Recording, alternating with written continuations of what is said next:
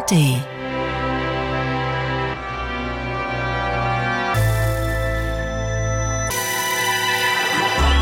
Radio 1 Hörbar Rust. Radio 1, die Hörbar Rust.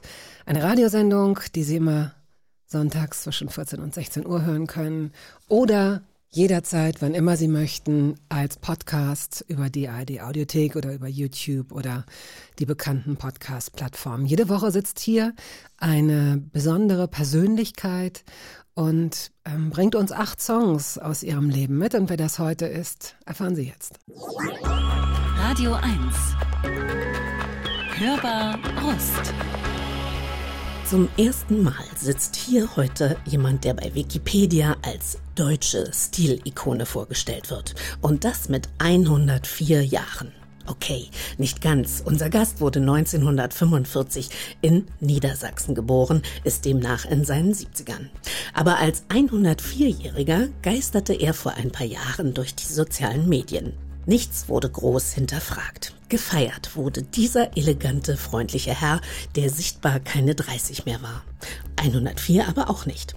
Dabei hätte es dieser Übertreibung gar nicht bedurft, um in Günther Krabbenhöft einen ganz außergewöhnlichen, charismatischen Menschen zu erkennen, mit einem ausgeprägten Sinn für Mode, Ästhetik und Eleganz, was er täglich unter Beweis stellt.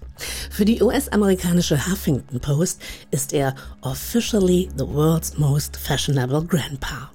Seit seine Fotos 2015 viral gingen, ist er international bekannt, wird gefeiert, was aber viel wichtiger ist, Günter Krabbenhöft feiert das Leben. Techno ist sein Akku, die Berliner Clubs sind seine Tempel. Ohne Pillen, aber mit viel Bass. Dieser Mann ertanzt sich seine Alterslosigkeit und die Leichtigkeit, die er als Kind und junger Mann im Nachkriegsdeutschland gut hätte gebrauchen können. Wir freuen uns jetzt auf einen Trip durch die Jahrzehnte. Hallo und herzlich willkommen. Schön, dass Sie da sind. Ja, vielen Dank. Schön, dass ich hier sein kann. Wir sind uns schon begegnet und es wird auch niemanden geben, der entweder hier in dieser Stadt lebt oder auch zu Besuch war, der eine Begegnung mit Ihnen äh, nicht gespürt hätte, nicht gemerkt hätte. Denn Sie stechen natürlich heraus und wirken dabei nicht verkleidet, aber doch ganz anders als die meisten Menschen. Wie würden Sie Ihren eigenen Stil beschreiben?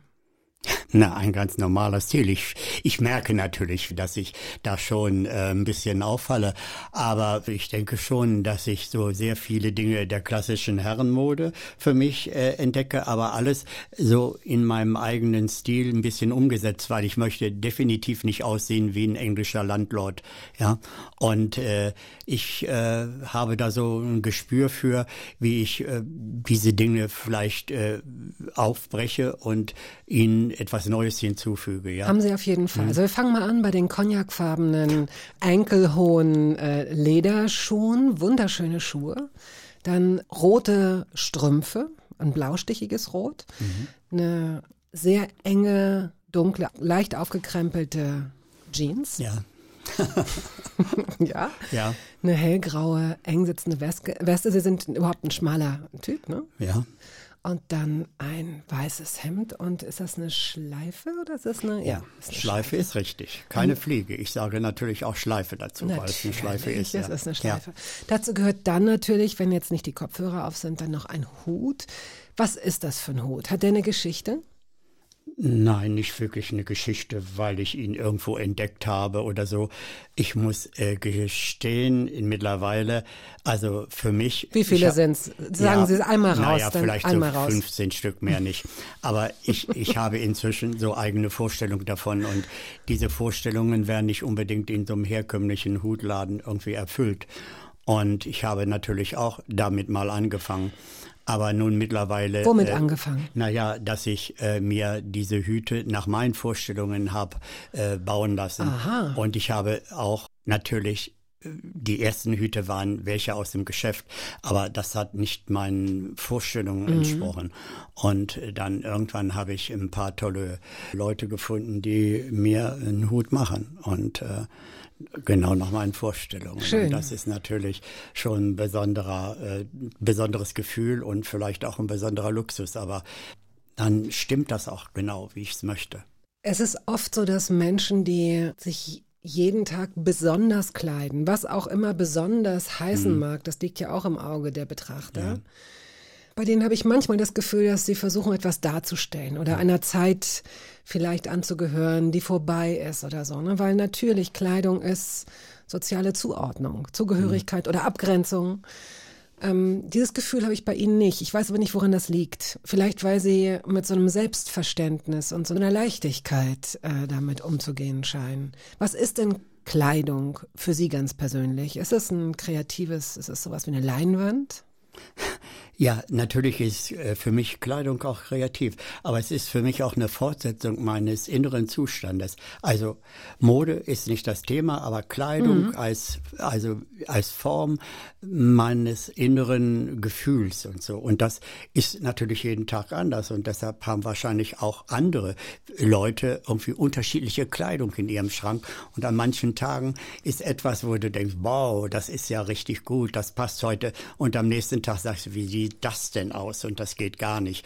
Also das ist schon abhängig. Äh, aber es soll immer äh, transportieren das, was ich wirklich bin. Und ich bin ja mehr als einer. Ja? Ja, sind Sie auch mal overall? Nein. Nein, oder? Das kann ich mir überhaupt nicht vorstellen, Sie in so einem Jumpsuit. Nein, nein, nein. Also ich glaube, ich habe äh, so ein bisschen Casual Sachen an, wenn ich wirklich auf dem äh, Laufband laufe oder an irgendeinem äh, Fitnessgerät bin. Und dann bin ich natürlich nicht mit Hut und Schleife da. Und ähm, wenn ich gleich zu Beginn unseres Kennenlernens so indiskret sein darf, wie schlafen Sie? Wie? Ja, also äh, nicht fest, Ja, sondern ähm, haben Sie vielleicht auch Also, ein natürlich. traditionelles Nachthemd oder naja, sowas? Nachthemd nicht, aber äh, ich, ich liebe Pyjamas, so wie aus den früheren Hollywood-Filmen. Und für mich ist natürlich der Gipfel der Lässigkeit, wenn ich einen, einen Tag, den ich zu Hause verbringe, in, in einem Pyjama mit einem schönen Morgenmantel äh, dort sitze und äh, dann äh, mir meinen Kaffee äh, genehmige oder das Frühstück. Also das ist für mich der Inbegriff der Lässigkeit, der ja. coolen Ja, Lässigkeit. ist auch. Auch Ja. wenn man nur sich selbst, Ja, erst wenn man ja, ganz alleine ja. ist und sich nur selbst sieht. Ne? Ja, Das ja. ist das Mhm. Gefühl. Ja. Ja, schön. Ähm, wir haben vorhin gesagt, das ist das erste Mal, Sie sind wirklich die erste, überhaupt, dass jemand Stilikone genannt wird und dann auch bei, bei so einem Laden wie Wikipedia. Also hatten wir hier noch nicht. Was es aber auch noch nie gab, und damit will ich niemandem zu, zu nahe treten, da soll jetzt auch, soll keiner der äh, Jungs und Männer da draußen sich in irgendeiner Weise zu sehr auf den Schlips getreten fühlen. Aber ich achte immer so ein bisschen darauf, äh, dass auch Frauenstimmen gespielt werden. Ich nehme keinen Einfluss darauf, welche Musik die Gäste mitbringen. Das ist total klar. Aber mir fällt oft auf, dass ähm, es Menschen gar nicht merken, dass sie in der Regel ähm, männliche Sänger, männliche Bands mitbringen. Und sie haben heute, ohne dass es, dass sie es mit Absicht gemacht haben, ausschließlich Sängerinnen und weibliche Bands mitgebracht. Das finde ich schon sehr interessant. Ja, ich habe da jetzt auch das eigentlich erstmal so richtig drauf geschaut und es stimmt tatsächlich. Aber es sind immer die Frauen gewesen, die auch so bestimmte Momente in mir ausgelöst haben, die auch mit äh, so einer Geschichte verbunden sind. Natürlich gibt es auch äh, Männer äh, genug, die ich äh, gefeiert habe und da gibt es sicherlich eine Handvoll und die mich auch für eine gewisse Weise geprägt haben und wo ich ein Fan von war. Zum Beispiel? Na, Brian Ferry oder dann äh, Leonard Cohen und, und sehr viele französische äh, äh, Sänger auch. Und äh, auch so die Rock'n'Rollzeit, Johnny Halliday. Also das äh, gab es schon eine Menge, aber wenn ich darüber nachdenke, waren das immer auch so Bands und Sänger und Sängerinnen, wo ich immer das Gefühl hatte, nur ich kenne die oder sowas. Okay. Ja, weil es war nicht um mich herum so viel davon zu hören oder so, weil alle dann irgendwie so doch den Leuten gefolgt sind, die so überhaupt immer im Radio gespielt wurden oder so. Wir fangen an mit Edith Piaf. Ja. Und diesem ja rausgeschrienen, rausgeschmetterten Lebensmotto, je ne regrette rien. Ja. Und irgendwie habe ich sie im Verdacht, dass sie sich dem anschließen. Ja, und wenn ich da heute darüber äh, nachdenke, was mich da so fasziniert hat, ja genau, ich habe natürlich ein bisschen dann was von Edith Piaf, ihr, von ihrem Leben mitbekommen und ich habe kein Wort Französisch verstanden und das, was sie gesungen hat, aber ich habe irgendwie immer das Gefühl gehabt, sie hat das, was sie erlebt hat, auch in ihren Liedern hinausgeschrien, mhm. hinausgesungen und äh, das hat mich immer so berührt, weil, weil das war irgendwie so gelebte, ihr gelebtes Leben, was sie da so gesungen hat. Und äh, ja, wie gesagt, ich habe das gefühlt und ich glaube, da brauchte ich die Worte nicht für.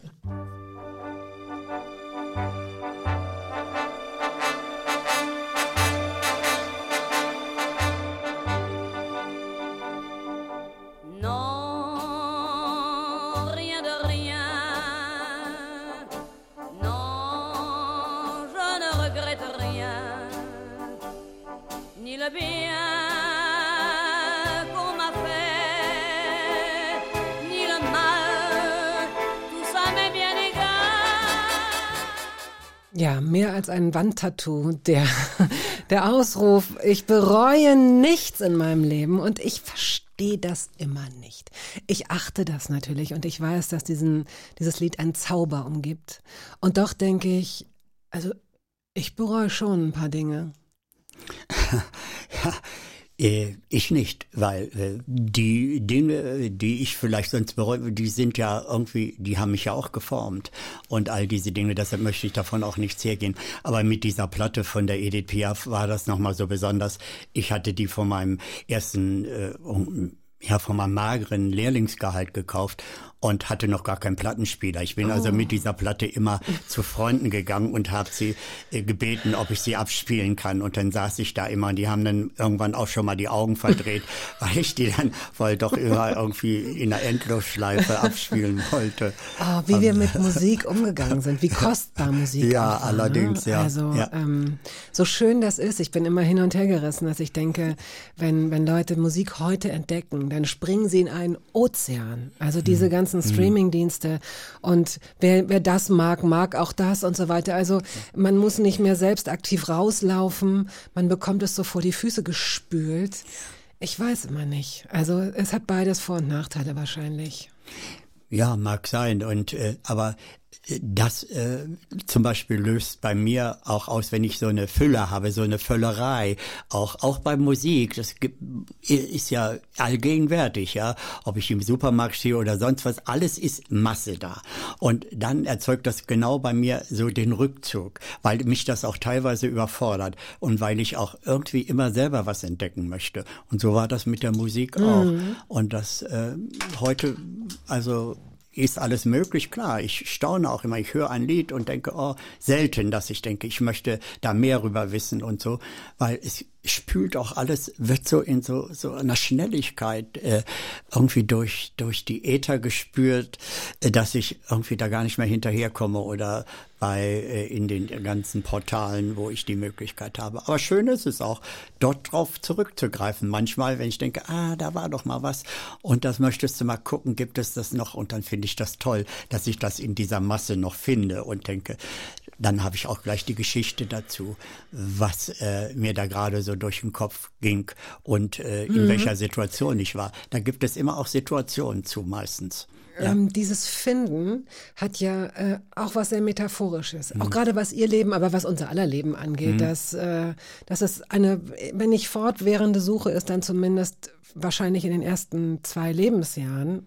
Und bevor wir jetzt einsteigen in, in ihr Leben und in, in diese Jahrzehnte, durch die wir vielleicht gemeinsam gehen, was ich schön finden würde, der Mensch, der hm, sie geworden sind durch all die Verletzungen, Kränkungen, Freude, durch das Glück, durch die Entbehrungen, durch all das, äh, hat sich ja über so viele Jahre gefunden und hat die Dinge gefunden, die er mag und die er schön findet und auf die man vielleicht auch mal warten muss oder so. Und ich weiß, das klingt jetzt wie so ein, wie so ein, Generationen-Bashing oder dieses früher war alles besser, weiß Gott nicht. Also heute ist nicht alles schlechter und früher war nicht alles besser. Überhaupt gar nicht.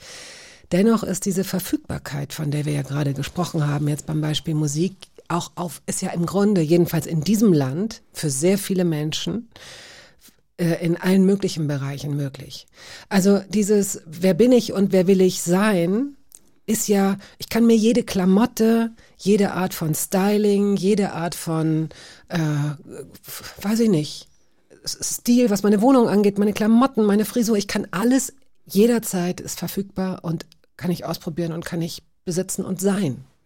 Aber kann ich es sein, ohne dass ich reinwachse? Geht das denn so schnell? Ja, äh, nein, das geht sicherlich nicht so schnell. Und außerdem, bei all diesen Möglichkeiten, die, die wir heute haben, muss ich ja auch rausfinden im Laufe meines Lebens, was gehört zu mir? Wer bin ich? Und was äh, ist dann automatisch dadurch auch mir nahe? Und das äh, muss ich rausfinden. Wie findet man das raus? Naja, dass ich einfach mal schaue, welches Leben ich lebe. Ist das ausgerichtet auf äh, irgendwie mit Blick auf die anderen um mich herum? Und ich eifere die nach und denke, ich will auch das Leben führen, ohne irgendwie herausgefunden zu haben, will ich vielleicht etwas ganz anderes? Und äh, ich folge eben halt nur der der der Masse. Und das ist ja auch ein Prozess. Ist es denn Ihrer Meinung nach schlechter oder schwieriger oder falscher, ähm, anderen nachzuleben oder vermeintlich nachzuleben, wenn man das plötzlich entdeckt?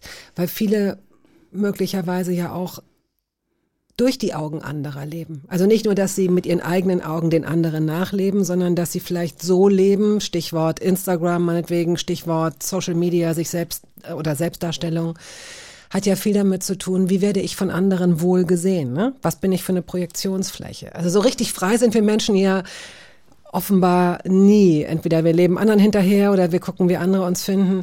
Wie hören wir unsere inneren Stimmen? Was denken Sie? Wie, worauf müssen wir uns konzentrieren, um die zu hören? Naja, wir müssen uns auch ab und zu mal die Ruhe geben, um, um diese, also dass ich auch in, in Klausur mal mit, mit, mit all diesen Dingen gehe. Mit, was bedeutet Klausur? Weil viele denken, das hat was mit Schule zu tun. Nein, indem ich mich zurückziehe für einen Moment, das bedeutet nicht, dass ich irgendwie einen anderen Ort wechsle, dass ich einfach mal irgendwie mich ausklinke aus dem normalen, schnellen Alltag und mir Zeit für mich nehme mhm. und einfach auch mal nachforsche, was irgendwie, was erfüllt mich? Was macht mir wirklich Spaß? Was bringt äh, mein Herz zum Tanzen? Was macht mich glücklich? Und nicht nur irgendwie, um ganz sicher zu gehen und sich keine Gedanken darüber zu machen, indem ich einfach dem folge, was die Masse irgendwie lebt.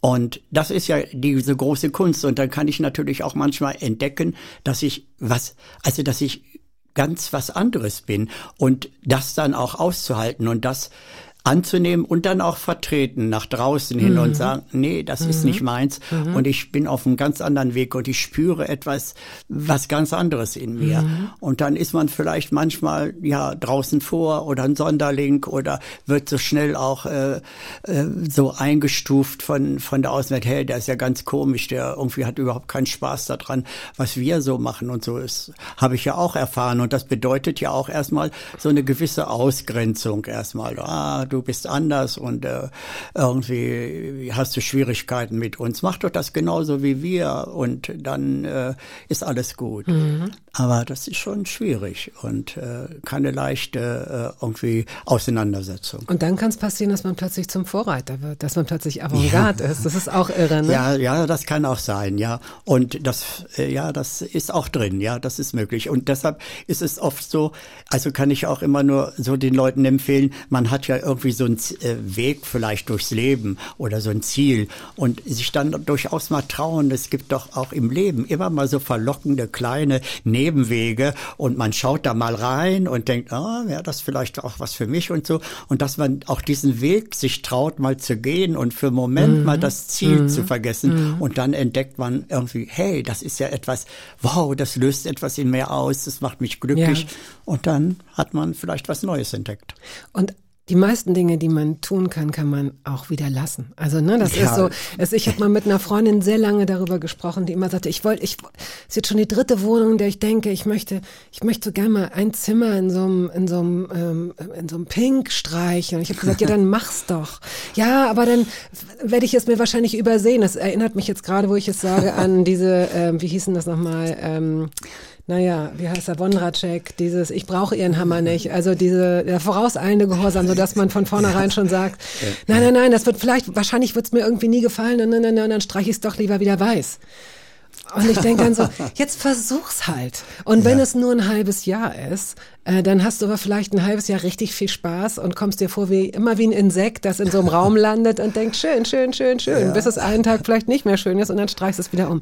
Probiert es einfach. Die meisten Dinge kann man irgendwie rückgängig machen. Ja, ja, und da fällt mir auch gleich spontan ein, äh, äh, ich wollte das auch mal in, in meiner Wohnung, nachdem ich dann irgendwie so immer Creme genommen habe für die Wände und ich habe gedacht, ich möchte auch mal so richtig Farbe, weil woanders finde ich das auch Ja. immer äh, ganz schön. Und dann habe ich gesagt, so ein Ochsenblutrot und ich hatte, glaube ich, die ersten vier Bahnen gemacht und dann sahen schon die restlichen Wände, die eigentlich weiß waren, rosa aus und ich hatte wohl auch so eine Gesichtsfarbe schon und habe wirklich in Panik dann wieder versucht, Ja. das weiß zu kriegen. Ist ja auch okay. Also ich finde, das sind eben genau diese Nebenwege, die Sie sprechen, äh, von denen Sie sprechen. Ja. Ne? Das kann, das kann dann dazu führen, dass man gleich wieder umdreht, aber es kann auch wirklich zu was Tollem ja, führen ja, einfach. Allerdings, ja. Ähm, äh, Anleitung zum Unglücklichsein hieß dieses Buch, Ja. das mir Ah, gar nicht ja, einfiel. ja. Genau. So, der nächste Song und dann steigen wir ein. Dann, dann, dann äh, katapultieren wir uns beide direkt zurück äh, Richtung 1945. Das wird, wir steigen in die Zeitkapsel. Äh, Conny Frobes wird uns dabei sicherlich helfen. Dann Oh. ähm, hören wir am besten erst den Song und ähm, betten ihn dann später in ein Gespräch ein. Ja, Ja. unbedingt, ja, weil die fällt aus dem Rahmen, ja.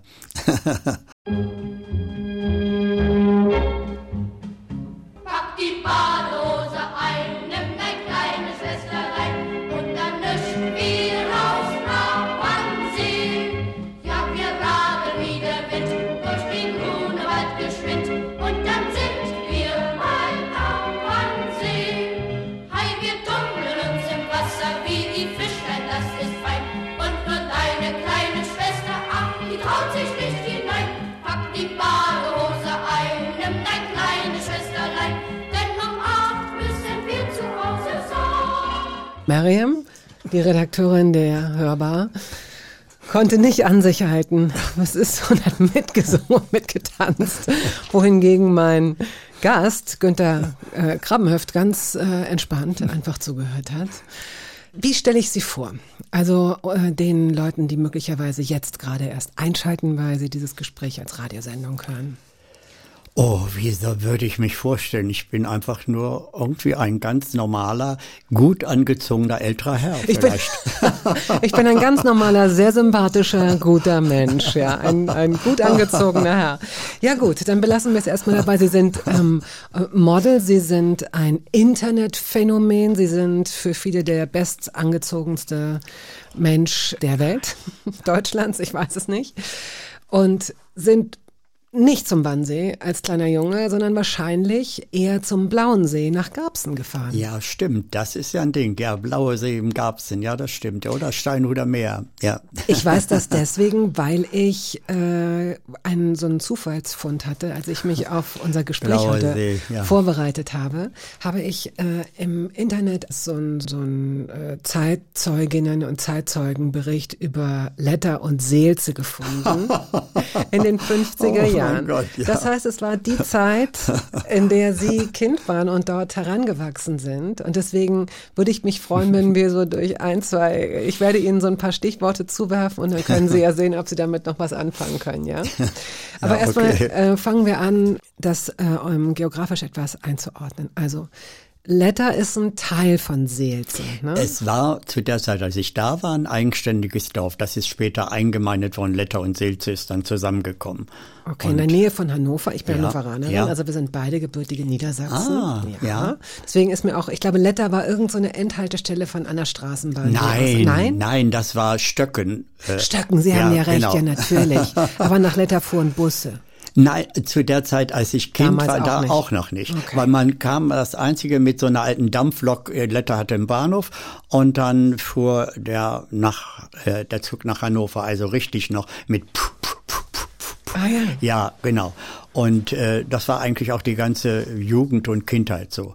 Wann setzt denn Ihre aktive Erinnerung ein? Was würden Sie sagen? Naja, als ich in die Schule kam. Also da, äh, da fängt das eigentlich an. Wir müssen uns vergegenwärtigen, Sie sind auf die Welt gekommen. Gerade war frisch der Ja, Zweite genau. Weltkrieg Ja. Mhm. beendet. Das Land lag an vielerorts in, in Trümmern, ähm, in den Städten auf jeden Fall. Ich weiß nicht, wie es da ähm, vor Ort bei Ihnen war. Da war viel Landwirtschaft und Sie haben auch, glaube ich, äh, in so einem kleinen Bauernhof sind Sie auch Ja, also aufgewachsen. geboren bin ich eigentlich in Hetchershausen, äh, Kreis Göttingen. Und meine Eltern wohnten in Hildesheim und sind die Frauen mit den Kindern. Wir waren vier Geschwister und die, meine Mutter ging also mit mir, war kurz vor der Geburt und die sind dann aus äh, der Stadt äh, befördert worden aufs Land und äh, in den letzten Kriegstagen. Und da bin ich zur Welt gekommen und dort war ich dann auch äh, anderthalb Jahre mit meine, meiner Mutter und meinen Geschwistern, weil mein Vater war äh, äh, in französischer Kriegsgefangenschaft. Und äh, wir sind dann von dort aus äh, zu meinem Großvater nach Letter bei Hannover gekommen und wo mein Großvater Landwirtschaft hatte und ein Kohlengeschäft.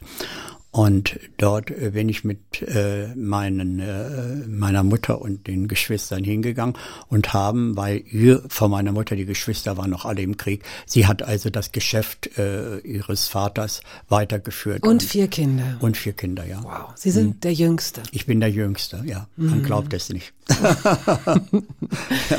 Ja, da- es gab einen landwirtschaftlichen Ja. Betrieb. Also das heißt, es gab so eine äh, Selbstversorgung Ja, genau, so ne? also, Sie- zwei Kühe und ein paar Pferde und Schweine und aber alles so zum äh, eigenen Mhm. Leben und Gebrauch, ja, ja. Es gab lange Baracken noch Ja. und wie es damals hieß, Nissenhütten. Nissenhütten, ja, ja, genau. Ja, ja, so hießen sie auch immer, äh, in, wenn man darüber geredet hat. Ja. Ja, Nissen sind Läuseeier, Ja, ja, ne, genau, glaube ich. ja. Und das Hm. wurde damals halt, äh, weil alles improvisiert wurde. Es gab halt viele Leute, die aus Kriegsgefangenschaft zurückgekehrt sind. Geflüchtete, Vertriebene gab Hm. es viele. Es gab Ausgebombte, also Leute, die untergebracht werden mussten. Ja. Und da wurden eben schnell diese, diese, diese Behausungen äh, gebraucht. Ja, aber wir hatten auch, es wurden auch eingewiesen bei den Leuten. Wir zum Beispiel auf unserem Bauernhof hatten auch zwei Familien, die wir unterbringen mussten. Das, ja, die haben irgendwie ein Zimmer dann in diesem größeren Bauernhaus gekriegt und äh, haben da gelebt, ja. Sie werden wahrscheinlich mutmaßlich auf die Brüder Grimm Schule gegangen sein. Ist das so? Es gab Ich, ich glaube, ich weiß nicht, ob die, die hatte zu der Zeit nicht diesen Namen. Da wurde ja, äh, das war am Anfang ja auch eine die alte kleine Schule und dort waren auch mehrere Jahrgänge irgendwie in eine Klasse Ja. gefasst. Und das wurde dann aber auch noch zu meiner Zeit, als ich zur Schule ging, wurde Neubau äh, gemacht. Und der, äh, aber der wird weil erst nachher diesen Namen gekriegt haben, so dass ich, als ich zur Schule ging, das noch nicht äh, so genannt wurde. Aber Gebrüder Grimm ist äh, gut, weil die tauchen jetzt, sind auch wieder aufgetaucht in meinem Leben spät. Komisch, was sich manchmal alles so verknüpft, höre ich jetzt tatsächlich Gebrüder Grimm Schule, ja?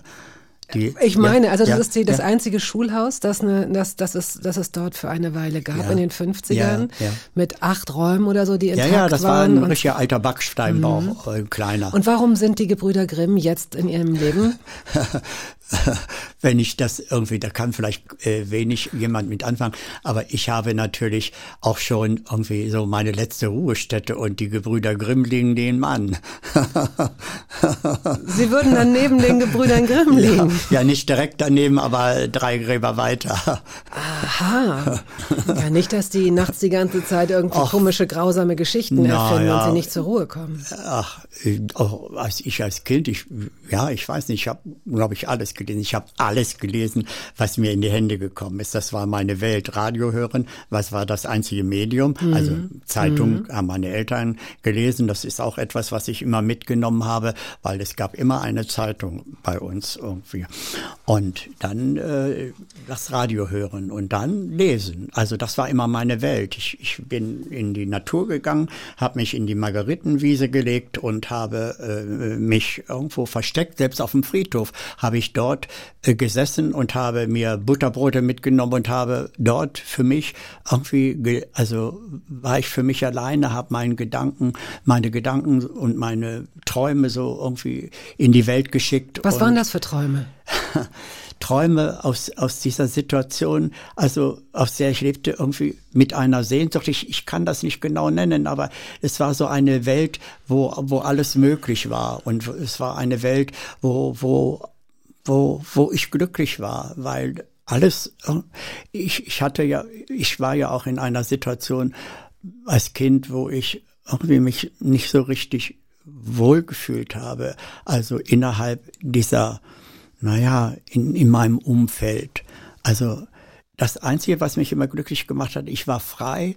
Ich konnte, weil meine Mutter war arbeiten, wir Kinder konnten uns bewegen und ich bin immer halt in der Natur immer gewesen. Und ähm, zu Hause war das äh, dann schwierig immer ein bisschen. Und das war immer so meine Flucht äh, mhm. die in diese, in, in meine eigene Welt. Wenn man keine Vergleiche hat und sich mhm. nicht mit anderen austauschen kann mhm. darüber, dann fühlt man sich wahrscheinlich nicht nur einsam, aber auch möglicherweise gar nicht unverstanden, weil man gar nicht weiß, dass es anders sein kann. Ja, genau. Als Kind hinterfragt man das ja, ja auch ja, nicht. Ne? Ja, aber, aber ich habe auch so gedacht, bei, ich habe mir so ein paar Interviews von Ihnen angehört und angeschaut und durchgelesen man möchte sie so gerne so ein bisschen in den Arm nehmen noch und beschützen, weil sie, mir sehr verloren vorkommen. Das ist wahrscheinlich, vielleicht oder wahrscheinlich auch generationstypisch. Ich ja. meine, die Leute mussten gerade mal, sind aus dem Zweiten Weltkrieg fertig, überlebt, krank, äh, haben sich auf ganz andere, also das Kindwohl, das heute so wahnsinnig im Zentrum steht. Hm. Einerseits irgendwie hoffentlich, ne? also Vernachlässigung darf nicht die, äh, das andere Extrem sein, nein aber äh, wo es heute darum geht, dass, dass, dass Kinder genauestens beobachtet werden und engmaschig, ne, was ist los mit dir? Mhm. Das nicht. gab nein, es nein. einfach überhaupt nein, gar nein, nicht. Nein, und es, die, die Eltern, also die Menschen waren ja auch beschäftigt mit einfach eine neue, eine neue Basis für sich zu finden, ein neues Leben aufzuordnen und mit all ihren Verletzungen und so, die ich ja auch nicht kenne, sind die in diese, in diesen Frieden gegangen und äh, ja, mein Vater, wie gesagt, war noch nicht da. Wann kam der zurück? Wie alt waren Sie da? Ach, ich glaube, da war ich vier, drei oder vier. Also, und das war natürlich auch, ich, ich, ich kannte den ja gar nicht mhm. eigentlich. Und meine ältere Schwester, die hat dann, natürlich gab es da auch Konflikte, die hat dann irgendwann gesagt, was will dieser Mann hier? Wir sind doch auch ohne den ganz gut ausgekommen und so. Und na klar war das auch ein Konflikt. Und mein Vater hat dann auch immer versucht, irgendwie auch so diese Rolle auszufüllen, so als Vater. Ich Der bin Patriarch jetzt hier. zu sein ja, jetzt ganz so. genau, mhm. ja, ja. Und das war eben halt auch immer dann derjenige, meine Mutter war natürlich irgendwie auch ziemlich beansprucht von, von ihrer Aufgabe und so. Und da, da gibt es auch von meiner Seite her gar nicht irgendwie so ein Groll oder irgendwie was ich, es war einfach so. Und na klar, dann hat sie geklagt und was die Kinder gemacht haben und irgendwie, ich saß denn da immer unterm Tisch und habe gedacht, oh, jetzt erzählt sie das und war ganz angespannt. Mhm. Und dann musste mein Vater eigentlich dann immer zur Bestrafung äh, schreiten, weil meine Mutter hat uns nicht angefasst, sondern das musste dann immer der Vater übernehmen, der plötzlich irgendwo hergekommen ist, ja. Und äh, das war für mich irgendwie diese, die, diese Zeit, also wo ich sehr, sehr gelitten habe und wo ich mich sehr, sehr einsam gefühlt habe. Ja. Da waren die Bücher. Ja. Da war die Leihbücherei ähm, Bernhard Geil. Erinnern Sie sich an diesen Laden Lotto Toto? Das habe ich gefunden auf so einem Foto. Echt? In, in Letter. Ja. Ich, ich habe immer irgendwie so Bücher äh, gekriegt, die ich von, von anderen so irgendwie geliehen habe. Und es gab auch tatsächlich Bücher immer äh, so zu Weihnachten und zum Geburtstag. Mhm. Und da konnte ich mir immer was aussuchen. Und es stimmt, es gibt, gab auch eine Leihbücherei, aber wie die jetzt heißt, äh, das weiß ich nicht mehr. Aber Nein, ich, ich muss, wie gesagt, das stand dann, zufällig ja, jetzt. Ich, ja, ich zeige Ihnen nachher den Link, ja, dann können Sie da, sich das mal anschauen. Ja, das eine Erinnerung. Ja, das, das gab es, so eine Gut. Leihbücherei. Zu der Zeit wurde viel irgendwie getauscht und äh, geliehen. Auch da, ja, da fing es dann auch an, schon so Sachen, dass man sich kaufen konnte, dass man wieder was kaufen konnte. Françoise so, Hardy ja. haben Sie mitgebracht ja. mit Tous les garçons et les ah. filles. Oh mein Gott, Wofür ja. Wofür steht dieses Lied? Oh mein Gott, ich war verliebt in diese Frau, wirklich. Die war so ganz anders. Ich habe die auch durch Zufall entdeckt, wie ich schon gesagt habe. Ich war irgendwie so frankophil angehaucht, irgendwie, ich weiß nicht wovon. Äh, das irgendwie, ich, ich habe auch so ein bisschen mitgekriegt, es gab also so eine Zeitschrift damals, Twen hieß die, sie, so die erste, die kam in den 60er Jahren raus und da wurde irgendwie ganz neu über Sachen berichtet und mit anderen Fotos. Und irgendwie tauchte auch, glaube ich, einmal ganz kurz die François Hardy aus auf. Und dann habe ich gesagt, wow, was ist das für eine Frau? Eine Schönheit, wenn ich die heute gucke, ich denke, die könnte eins zu eins heute noch genau mhm. irgendwie alle Leute bezaubern. Irgendwie, die hatte einen Style und hatte Stil, was mich als junger Mensch total fasziniert hat. Und äh, ich habe alles von der gekauft. Alles, was mir in die Hände kam, e egal wo ich war, ich habe alle Schallplattenläden durchsucht, irgendwie, um etwas zu finden, was ich noch nicht hatte. Und das war äh, ja der Hammer. Diese Frau ist wirklich unglaublich. Ich, ich war verliebt.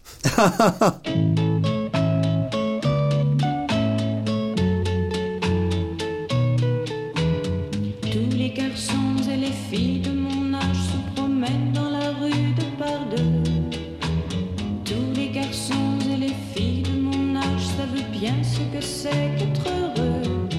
Et les yeux dans les yeux. Et la main dans la main.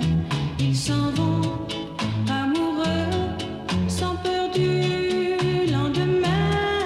Oui mais moi je vais seul par les rues. L'âme en peine Oui mais moi je vais seul car personne Das äh, auch was Musik macht. Ich weiß jetzt nicht, wie häufig Sie äh, die Lieder hören, die Sie ausgesucht haben für heute. Vielleicht liegt es auch schon lange zurück. Musik ist ja ein super Vehikel, um einen zurückzubringen zur Erinnerung, oder? Ja, weil also Lieder, die so wirklich äh, in mir geblieben sind, die sind mit einer Situation verknüpft, mit mm. einem mhm. Lebensgefühl mm. und so. Das ist schon eigentlich immer, also es ist unauslöschlich, ja. Hätte sich der vielleicht 15-jährige Günther, wenn der dem 78-jährigen Günther begegnet wäre. Was hätten die zueinander gesagt? Das klingt jetzt so ein bisschen pathetisch, aber ich versuche mir das vorzustellen. Also sie hätten dem Jüngeren wahrscheinlich Mut gemacht, oder? Ja, ich glaube ja, weil ich gespürt hätte, der hätte mich verstanden oder so. Ich hätte einen Freund gefunden vielleicht, ja. Ja, mhm. Hm. weil das hatte ich damals auch noch nicht. Erst sehr viel später, als ich so so um, mit 18, so als irgendwie mein Radius immer größer wurde durch die Arbeit und so, dass ich da äh, dann auch Menschen begegnet bin, die mich so, also verstanden haben, die mich so akzeptiert haben, wie ich bin. Und äh, ja, das hat mir schon äh, geholfen in so manchen Situationen, die auch da waren in so schweren Stunden, was ich ja sonst von zu Hause nicht so erlebt hatte. Aber ich war ja, wie gesagt, auch hatte ich mich so ein bisschen zurückgezogen aus dieser Situation, auch aus, aus, aus diesem Bedürfnis heraus, irgendwie etwas zu finden, was, was mich stärkt, was, was mich so nimmt, wie ich bin. Ja. Also das wussten Sie schon, denn es gibt ja auch Kinder, die dann denken, sie sind nicht normal. Sie sind, äh, also dass Sie auf der Suche waren äh, der, nach jemandem, der Sie so nimmt, wie Sie sind, das ist ja eigentlich schon ein ganz ja. gesundes Gefühl, dass man sich nicht von sich selbst so lossagt ne? und mhm. dass man mhm. nicht denkt, man ist nicht genug und man muss sein wie die ja. anderen, sondern dass Sie bei sich so mhm. geblieben sind. Ja, das war es natürlich auch. Das gab es ja klar am Anfang, dass ich irgendwie gedacht habe, irgendwas, also ich, ich ich schaffe es nicht zu leben. Das war tatsächlich mhm. so schwer. Wir haben zweimal ja. versucht, aus ja, dem Leben ja, zu treten. Ja, ne? mhm. Und leider sind sie auch da nicht ähm, auf Verständnis gestoßen. Also Nein. wenn ich das richtig verstanden habe, haben mhm. sie es nicht für den Effekt gemacht, äh, entdeckt zu werden oder so gar Nein. nicht. Sie wollten, glaube ich, wirklich raus aus ihrem Leben, mhm. um dann aber leider auch Mensch, immer machst du uns Ärger. Ne? Mhm. Das ist, das ist äh, etwas äh, gewesen auch wenn ich da äh, so dran denke, irgendwie, klar, war vielleicht das auch so ein Hilferuf, dass jemand irgendwie, äh, oder in dem Fall meine Familie sagt, ey, oder Mutter oder Vater, was ist denn, was, was quält dich denn, was ist in dir? Nichts, äh, dieser, Aus, dieser Aussage, immer musst du uns Ärger machen. Und ich wusste ja gar nicht, das ist Ärger, meine Verzweiflung. Und äh, ja, das wurde dann zur Rettung, dass ich dann also Menschen getroffen habe, die ja mich so gesehen haben, wie ich bin, mit all meinen, was ich was, Schwierigkeiten und mit meinen Fragen und mit meinen Unsicherheiten. Das äh, hat mir wirklich sehr geholfen. Wir sind ja alle alles. Also ich meine, es gibt ja niemanden, deswegen nervt mich das auch, wenn irgendjemand sagt, eine starke Frau oder so. Ja. Und ich denke, hä? Also jeder Mensch ist so ein Kennen Sie noch diese Trivial Pursuit, diese, diese Steine, in die man so diese Törtchen stecken musste ja. aus den verschiedenen Farben? Ich finde, ja. so sind wir alle. Ja. Ne? Der eine hat von dem einen mehr und von dem mhm. anderen. Das ist auch mein, mein Hauptgedanke immer, wenn ich, wenn ich so dieses, dieses äh, Gender-Thema, ne? Mhm. dass man ja auf ganz unterschiedliche Arten führen kann. Ja, ja. Ich verstehe Leute, die sagen, ich bin müde, ich habe keine Lust mehr. Das, und ich verstehe auch Leute, die sagen, nee, nee, wir müssen weitermachen, jetzt gerade ist wichtig, ja. so. Und ich denke, wenn wir uns dieses ganze Labeln mal verkneifen könnten und uns einfach vergegenwärtigen, dass es bestimmte Facetten von uns gibt, die bei Männern und Frauen und all in between so oder so oder so ausgeprägt sind, dann wäre es alles viel das einfacher. Das wäre so viel einfacher. Wir ja. müssten es nicht labeln. Hm. Und die, die anders sind, das wären nicht anders. Nicht. Ja, das ist so, hm. das würde sich so von selbst so lösen. Ich hm. verstehe. Gut, anyway, wir werden ja. es leider nicht lösen. Wenn wir das schaffen würden, ja. dann. Ja, aber. Da gibt es noch viel zu tun. Jeder bei sich natürlich. Ja, na klar. Dingen, ja. Und vor allen Dingen aber auch im Geltenlassen anderer. Das ist immer wichtig. So, ne, das, das, ist das immer genau das. So nach dem Motto, ja, wir lassen ja alles gelten, aber dann komischerweise ist das eingeengt nur durch die oder in den Bedingungen oder mit mhm. den Bedingungen, die der andere mhm. festsetzt, mhm. die er sagt, genau. das ist richtig. Genau. Ja. Das andere auch zuzulassen, auch wenn mir das manchmal eben halt überhaupt nicht passt oder so. Aber dass es so ist, dass das eben halt seins ist, das muss ich nicht toll finden, kann ich ablehnen und kann mich mhm. auseinandersetzen, aber ich muss es irgendwie so nehmen, zu ihm zugehörig und es auch mal so stehen lassen. Ist immer schwierig, manchmal, aber es sollte äh, grundsätzlich so sein, ja. Ja, müssen wir alle trainieren. Tja. Jetzt kommt ähm, jemand, der auch mit seinem Leben, glaube ich, gehadert hat. Nina Simon. Sie haben mitgebracht Don't Let Me Be Misunderstood, ein Lied, das auch mehrfach äh, gecovert wurde. Gecovert, ja, ja, das taucht auch in, in den Clubs auf, in einem anderen Rhythmus und dann Ihre Tanzbewegung ja, immer hallo, gleich, hallo. auch vorhin, als Sie kurz Rock'n'Roll gesagt haben. Sie sind so ein Tanzkasper, so ein Zappelfille. Ja, irgendwie mal, ich habe, als ich mal die Werbung gemacht habe, wo ich tanzen musste, da hatte ich auch eine Trainerin und die sagte dann, äh, Günther, du hast den Move. Ich sage, Move? Irgendwie, wie, kannst du mir das mal bitte erklären? Move haben die Leute, die irgendeine Musik hören und sofort anfangen, ja. irgendwie sich ja. zu bewegen. Sagt er, und eine Balletttänzerin oder irgendeiner, der kann in seinem Bereich perfekt sein oder so, aber der hat nicht unbedingt Move, weil er irgendwie nur darauf trainiert ist. Sag, aber ich fange sofort an, ja. ob beim Jazz oder irgendwie beginnt mein Körper sofort irgendwie sich da äh, einzufädeln, ja. Jetzt brauchen wir noch ein Stichwort zu Nina Simon und dann hören wir den Song. Ja. Also warum haben Sie den mitgebracht? Weil Nina Simone auch für mich in, in, in schweren Zeiten, also das hat auch immer so mit dem Gefühl in, in Ausnahmesituationen, irgendwie ein, ein tröstendes war. Die war so kraftvoll und sie war wirklich auch mit dieser besonderen Stimme äh, mhm. äh, gesegnet und das habe ich gehört und da habe ich gesagt, wow, was ist das denn? Und Und das ist bei mir sofort. Und dann tauche ich da ein und will alles haben, alles hören und alles wissen. Und Nina Simone ist auch wirklich, die hat mich auch so oft zu Tränen gerührt, wie so manche andere auch. Aber sie hat meine Gefühle angesprochen und äh, das äh, ja ist ihr immer wieder gelungen bei jedem bei jedem Song eigentlich. Baby, you understand me now. If sometimes you see that I'm mad, don't you know no one alive can always be an angel?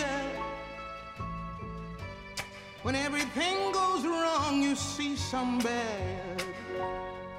But I'm just a soul whose intentions are good.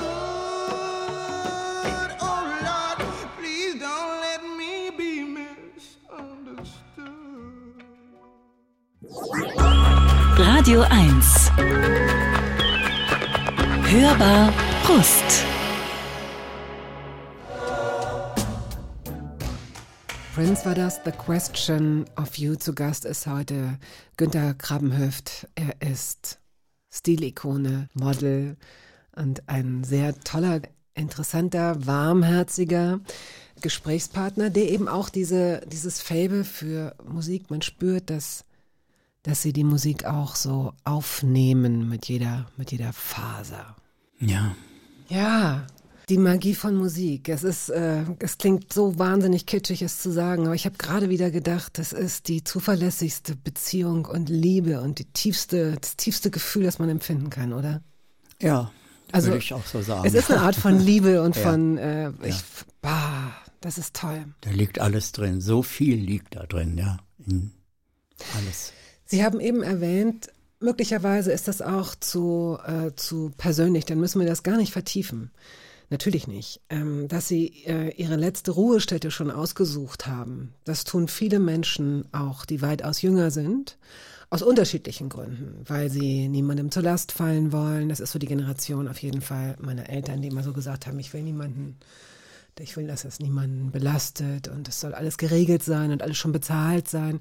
Es kann aber auch sein, dass das jemand ist, der sagt, ich möchte alles regeln, damit es so abläuft, wie ich mir das vorstelle, wie ich mir das wünsche, wenn ich gehe. Was war der Grund, dass Sie das äh, geregelt haben?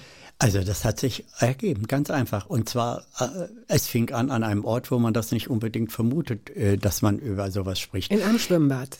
Nein, äh, im Club, im Berghain. Also doch in einem Schwimmbad. In einem Pool voller. Ja, genau. Und da sagt einer, ey, hast du, irgendwie, ich weiß nicht, wie wir darauf gekommen sind, haben wir uns ein bisschen zurückgezogen. Da sagt er, ey, ich betreue historische Gräber oder so. Äh, bist du nicht mal, irgendwie hast du Interesse dran? Ich zeig dir mal so die Mausoleen und weiß ich, wer können wir, mach mal einen Termin, wenn du Lust hast. Das habe ich auch gemacht.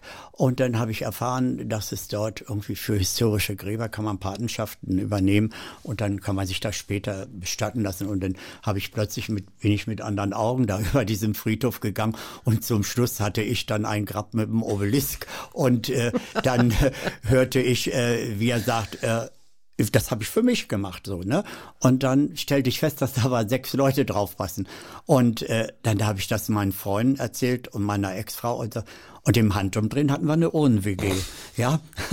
Und dann wirklich vor ein paar Jahren haben wir dann die Einweihung gemacht, haben Probeliegen gemacht, haben äh, Champagner getrunken und haben das wirklich eingeweiht und haben gesagt, okay, ich bin ja auch gegen Immobilienleerstand oder so, aber da wünsche ich mir noch, dass lange, lange, lange keiner einzieht. Aber dieses gibt noch und das macht mich so glücklich, weil ich diesen Ort kenne und er ist genauso, wie ich das mir vorstelle. Ja, die Gebrüder Grimm sind in der Nähe und in bester Rio Reiser begleitet mich Ah, und so auf alles. dem- auf ja, dem ja, ja. Und Ah. das ist wirklich toll. Ich habe das alles vorher nicht gewusst. Es ist alles kommt zu mir irgendwie, wie es kommen soll. Und das ist überhaupt so eine Erfahrung in meinem Leben. Ich suche nichts, sondern ich finde. Das ist alles so eine Idee gewesen. Auch meine Entscheidung nachher mit vielen Leuten in einer Wohngemeinschaft, in einer Hauswohngemeinschaft, zu- ist alles zu mir gekommen. Ich habe das nicht aktiv irgendwie gesucht oder sowas. Und dann denke ich immer, ja, man muss einfach nur irgendwie gelassen alle Sinne auf Empfang. Ich glaube, äh, das ist das. Das, so, ja. ist das Entscheidende, weil äh, dieses alles kommt immer zu mir ist natürlich, kann natürlich auch eine verlockende Anleitung sein zur Passivität. Nein, definitiv nicht. Aber einfach auch das mit in Betracht ziehen. Das, äh, also dass, dass ihr Leben nichts mit Passivität zu tun hat, das Ja, ähm, ja. Äh, ist, äh, Ja. wird ziemlich schnell klar. Ähm, nichtsdestotrotz äh, muss man natürlich den Radar schärfen. Ja. Und sie haben sich immer auf Sachen eingelassen, die ihnen begegnet sind. Und da würde ich mal sagen, da sind nicht so viele Menschen wie Sie, denn diese, diese innere ähm, Bereitschaft oder diese Flexibilität oder Spontanität auch, die geht ja oft auch mit einer gewissen Furchtlosigkeit einher. Das ist das Interessante. Ich bin sehr äh, furchtsam. Also ich bin nicht. Äh, das äh, überlege ich mir auch manchmal, wo ich doch eher so ein Zögerer und ein Zweifler bin und so. Und diese Dinge aber, weil eigentlich sind mir natürlich im Leben die Zweifler die Liebsten, die nicht alles sind. Genau so ist es und genauso muss es sein. Das ist mir suspekt. Aber die Zweifler, die sind mir irgendwie nah, weil ich ja auch sehr viel gezweifelt habe. Aber äh, nein, äh, mutig im Nachhinein würde ich auch sagen, ist mutig, aber das hatte ich nicht auf dem Schirm, ey, ich bin mutig. Aber dass ich mich das getraut habe, trotzdem dieser Unsicherheit und oder auch einer gewissen Ängstlichkeit, finde ich, finde ich schon gut, ja. Wir können, es ist leider unmöglich, äh, diese ganzen Jahrzehnte angemessen aufzubereiten. Gott sei Dank müssen wir das nicht tun, weil Sie das alles selbst schon mal gemacht haben. Es gibt ein Buch, das Sie geschrieben haben. Das Buch heißt Sei einfach du. Zum Jungsein bist, du, nie zu alt. 2020 ist es erschienen. Bei HarperCollins kostet 16 Euro und kann man auch als äh, Hörbuch bei Audible Ja, von hören. mir gesprochen, ja. Ja. Ja, das wäre ja wohl auch noch schöner. Zum Jungsein bist du nie zu alt. HarperCollins, äh, 16 Euro. Aber gehen wir noch mal zurück zu dem Jungen und auch ähm, Jugendlichen, der sich also nicht so gesehen fühlt und der leidet, aber da jetzt auch keine große Aufmerksamkeit und keine große Lobby hat und aus dem ja irgendwas werden muss. Ne? Aus, aus, aus Jungs musste was werden. Sie haben die Schule nach der achten Klasse, glaube ich, verlassen. Ja, mehr gab es auch nicht zu der Zeit. Volksschule hieß das Ganze und äh, weit und breit war nichts in See. Ich glaube, Seelze hatte dann eine Mittelschule, aber einem, mein Bruder ist da hingegangen, es musste alles selber bezahlt werden. Ich wurde gefragt mit 15, was willst du werden? Ha! Was äh, wollte ich werden? Ich wollte Designer werden. Jedenfalls äh, habe ich das natürlich noch nicht im, auf dem Schirm gehabt. Ich habe immer Lampen entworfen, Leuchtkörper, irgendwie gemalt, stundenlang. Und die wahnwitzigsten Dinge haben meine Eltern gesagt, äh, was ist das denn? Irgendwie das Wort, wie gesagt, gab es nicht. Oh, dann werde ich vielleicht Kindergärtner. Nein, das machen nur Frauen. Das ist überhaupt äh, auch nichts für dich. Wir haben etwas für dich. Äh, wir stellen dich da mal vor. Koch. Aha. Okay. Koch. Gut. Ich war kein aufsässiges Kind und hatte da äh, noch keinen äh, starken Willen, dass ich gesagt habe, könnt äh, machen, was ihr wollt, aber das mache ich nicht. Nein, nein, ich habe es äh, gemacht und das ähm, war dann auch schon eine ganz schöne Herausforderung und auch der Grund für viele Verzweiflung, ja, für große Verzweiflung, ja. Sie haben es nicht nur gemacht, Sie haben es 50 Jahre Ja, durchgezogen. ja, ja, nachher wurde es ja auch besser, da war ich selbstbestimmt, aber überhaupt dieser Moment erst, was willst du werden, wo soll dein Weg hingehen, das äh, war irgendwie fremdbestimmt erstmal, ja. Und die Gastronomie, das wissen auch Leute, die in der Jetztzeit arbeiten, ist ein extrem hartes, eine ganz harte Branche. Oh ja. Also mal Oh abgesehen ja. von den Arbeitsbedingungen. immer, so eine Küche ist oft klein, künstliches Licht, man hat wenig Platz, das muss alles Hand in Hand. Das äh, ne, wissen Auf die Zeit, meisten Menschen, ja. auch wenn sie es sich vielleicht nicht vergegenwärtigen. Ne? Eigentlich sind wir sitzen als Leute draußen und sagen, wieso dauert der Eintopf so lange oder so. Aber in so einer Küche, wow. Und, aber hinzu kommt noch, es sind sehr unsoziale Arbeitsbedingungen. Oh ja, oh ja. Und die Atmosphäre ist oft noch sehr hierarchisch aufgebaut. Aber hallo. Und das muss damals noch sehr viel schlimmer gewesen sein. Das war's allerdings. Und wenn dann so Jungs wie ich, die irgendwie nicht so sehr robust war, sondern irgendwie so ein bisschen empfindlicher, dann äh, hatte man auch für äh, Spott und äh, heute würde man sagen Mobbing äh, am Hals, äh, weil ich dann den zu sehr Mädchen war und äh, irgendwie weiß ich nicht, was, was sie sich sonst uns so vorgestellt haben. Aber es war schon eine harte Schule und ich war oft verzweifelt und habe oft geheult, ja. Sie, Sie sagen jetzt Mädchen, in einem anderen Interview haben Sie das schon mal erwähnt und haben da aber noch den Begriff, ich war denen vielleicht nicht maskulin genug. Ja, hm. Was würden Sie denn sagen, was ist denn Maskulinität? Das weiß ich nicht, weil äh, wie ich das damals irgendwie, aber ich wusste nur, das waren eben halt, die haben Bier getrunken, die haben über Fußball geredet, die haben irgendwie derbe Späße gemacht oder so und das war nicht so meins und da habe ich gesagt, so bin ich nicht und das hat ja schon gereicht, dass ich da ein bisschen zart beseitigt habe, mich für andere Sachen interessiert habe, ja, um irgendwie gehänselt zu werden, ja. Gehänselt, das ist das eine, aber das ist ähm, so ein bisschen, klingt es wie vom Regen in die Traufe, dass sie als, als, als Kind sich ja ganz allein äh, gefühlt haben und das setzte sich Hat mich offenbar dann. verzweifelt, verzweifeln lassen, ja. Mhm. Wie lange war es schlimm? bis ich eigentlich ausgelernt hatte. Und dann äh, war ich so anders selbstbestimmt. Da kannte ich, hatte ich das Rüstzeug und äh, habe mich natürlich auch so ein bisschen angepasst und entwickelt äh, in, in dieser Form, wie es da so zugeht, ja. Und habe immer versucht, dass ich sehr schnell verantwortungsvolle Positionen hatte, die mir ein bisschen mehr Ah, Raum okay. gegeben haben, um selbst zu bestimmen, zu entscheiden und nicht äh, irgendwie so jemand war, auf den man sich so konzentrieren konnte und ihn so äh, durch die Gegend schicken und äh, lächerlich machen oder so. Ich freue mich sehr, dass neben anderen Premieren, die wir ja vorhin schon äh, thematisiert haben, ne, nur, nur weibliche Stimmen und äh, die erste Ikone hier zu Gast und jetzt auch noch zum ersten Mal ein Gast, der diesen Song hier mitbringt. Laurie Anderson, Language is a Virus. Ganz, ganz toller Text. Ähm, wie kam das Lied auf Ihre Liste?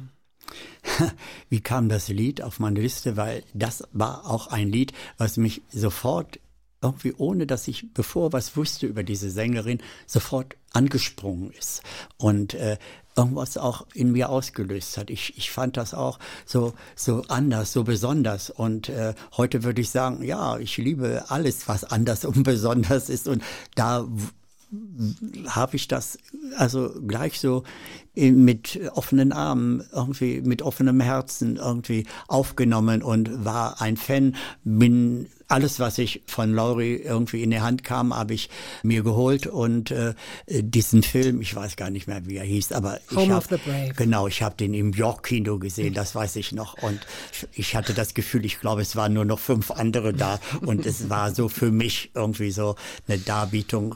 Und, und überhaupt, äh, das war, diese Frau hat mich so fasziniert, ja. Und mit diesem Song irgendwie, wir waren gerade bei Bauarbeiten für unser gemeinsames Hausprojekt. Und ich stand da unten im Keller im Schutt und habe dann beim Sender angerufen und habe gesagt, dieses Lied, das ist mein Favorit. Und das wurde dann auch tatsächlich gespielt.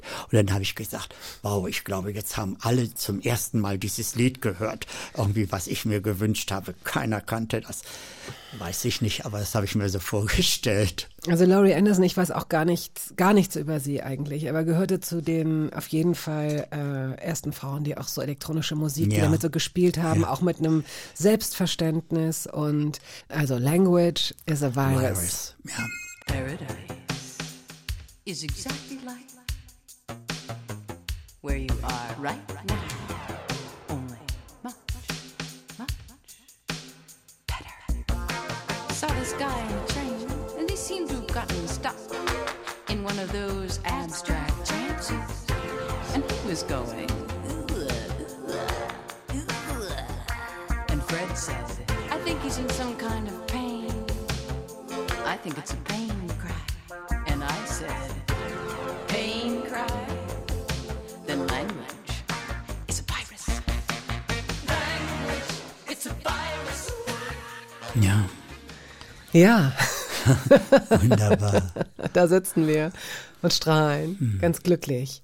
Das lädt einen so auf. Das ist das, was ich auch vorhin mit der Musik, mit diesem Zauber so, ne, das lädt einen Ja, auf. und Deswegen sofort auch, die ja. Gefühle da. Zu dem Zeitpunkt, als ich das gehört habe, da, da ist sofort eine Verbindung, so wie es mir da gegangen ist und welches Lebensgefühl und welche Gedanken äh, irgendwie mich zu der Zeit getrieben haben. Na klar, da war ich in dieser Phase dieses Aufbaus da mit dem Haus und das war auch ein Umbruch meines Lebens, weil ich da auch wieder einen neuen Abschnitt gemacht habe, weil als meine Tochter dann aus dem Haus ging, habe ich gesagt, äh, wie will ich leben und äh, alleine, isoliert und so. Und dann wieder, es ist wieder etwas zu mir gekommen. Ich hatte das im Kopf, aber diese Dinge ich habe es erkannt, als das an mich herangetragen wurde und habe gesagt, ja, okay, das gucke ich mir an, das mache ich mit. Und dann war das auch so ein Verknüpfen, meine Gedanken, die irgendwie scheinbar irgendwie durch die Welt geflogen sind und an die Menschen, die dann gesagt haben, hier, ich habe deinen Gedanken gelesen, möchtest du irgendwie hier Ah, ja. mit äh, machen oder so? Und das, deshalb war das Lied das auch. Und da stand ich da unten einsam und alleine, verstaubt und dreckig mit einer Maske zu der Zeit auch, aber eine Staubmaske. Also würden Sie, äh, würden Sie sagen, dass äh, man muss sich etwas beim Universum wünschen? Also, äh, hm, ich weiß noch nicht. Oder, oder, oder sind die Dinge vorbestimmt oder muss man es vielleicht gar nicht erklären? Nee, kann's das muss ja eh man nicht beweisen. erklären. Man kann es nicht erklären, aber ich weiß nicht, ob es vorbestimmt ist. Aber auf alle Fälle ist das irgendwie verknüpft worden. Irgendwie mein Gedanken mit dem. Das passiert ja nicht immer, aber bei so wichtigen Dingen stelle Ja. ich fest, irgendwie da passiert äh, etwas, wenn ich ganz stark irgendwie mir etwas vorstelle oder wünsche. Manchmal ist es so. Und das war öfter manchmal. Das heißt, dann ist in ihnen ein etwas, was manche Menschen vielleicht von Geburt an haben und sie nicht, aber sie haben sich ein Urvertrauen erarbeitet, würde ich sagen. Würden Sie das auch sagen? Schwierig. Ich weiß nicht, ob ich das so nennen würde, aber das hat mich so auch in anderen Situationen gesagt, irgendwie warte ab, irgendwie jetzt ist nicht so weit. Also ich habe nicht krampfhaft versucht, Mhm, irgendwie etwas ja. äh, irgendwie zu erreichen oder so. Und ich habe gedacht, das kommt zu dir. Ich habe immer dann irgendwann das gedacht, das weiß das Universum oder wer auch immer und legt mir mir das irgendwann vor die Füße. Und ich meine, ich musste ja auch 78, äh, 77 Jahre alt werden, um auch wieder etwas mir vor die Füße gelegt wurde. Ich musste so lange darauf warten, aber es ist dann passiert, ja. Und äh, dann äh, ist das so, äh, ja, Ich habe mich nicht getraut zu fragen, weil man weiß ja nie, Was wann man fliegt schon einem immer die. wissen wollte was, was, was, nee, es geht gar nicht darum, dass ich äh, das als zu indiskret empfunden habe. Das hätte ja an der Fragestellung auch so ein Ja. bisschen gelegen. Aber ich hatte so ein bisschen Angst, weil ich äh, natürlich mitbekommen habe, wie gut Ihnen das tat, dass Ihnen Carlos begegnet ist und dass Sie jetzt auch schon, wenn ich richtig äh, das richtig rechne, über ein Jahr zusammen Ja. sind. Und das ist so ein freundlicher. Ich habe ja sein Gesicht auch gesehen. Ja. Ich weiß, um was für eine Person Ja. es sich handelt. Und, auch aus so einer Situation heraus. Und das ist ja auch wieder das Interessante. Ist nicht nur irgendein Mensch, sondern auch ein, ein, ein eh- ehemaliger Ehemann mit Kindern. Ja, letztendlich, um genau das mir so vor die Füße zu legen. Einfach so. Und das ist doch irgendwie, ja, das macht mich schon nachdenklich. Ne? Und das finde ich als großes Geschenk, ja. Ja, und ich freue mich, dass das noch, äh, ja. schön. Ja, einfach so. so. so, gut. Ähm, spielen wir jetzt Musik und dann, äh, Ja. dann, dann geht's weiter. Also was gibt es hier einen Song, der, der Carlos gewidmet ist? Nein, das, äh, er ist die Musik. Er ist die Musik. Oh wow. Gut, dann werden wir auch nicht so tun, als sei es Yes Sir, I Can Boogie. Tanz, Ja, ja. Das, tanzen Sie Das- zusammen? Das ist der Schlager irgendwie gewesen, der auch eine Bedeutung hatte zu einem Zeitpunkt, als äh, mein Leben auch nochmal wieder durcheinandergewirbelt wurde, wo etwas mit mir passiert ist, was ich vorher auch nicht auf dem Schirm hatte.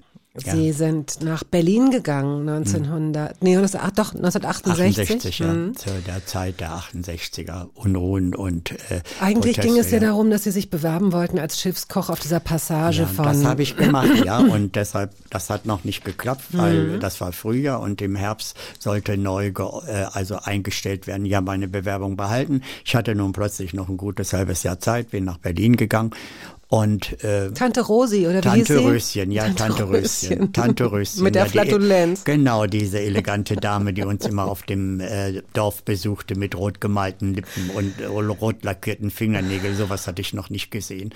Geraucht hat und wirklich so eine Dame aus Berlin war. Und ich stand da mit offenem Mund irgendwie in meinen kurzen Hosen da und habe nur immer die Frau angeguckt.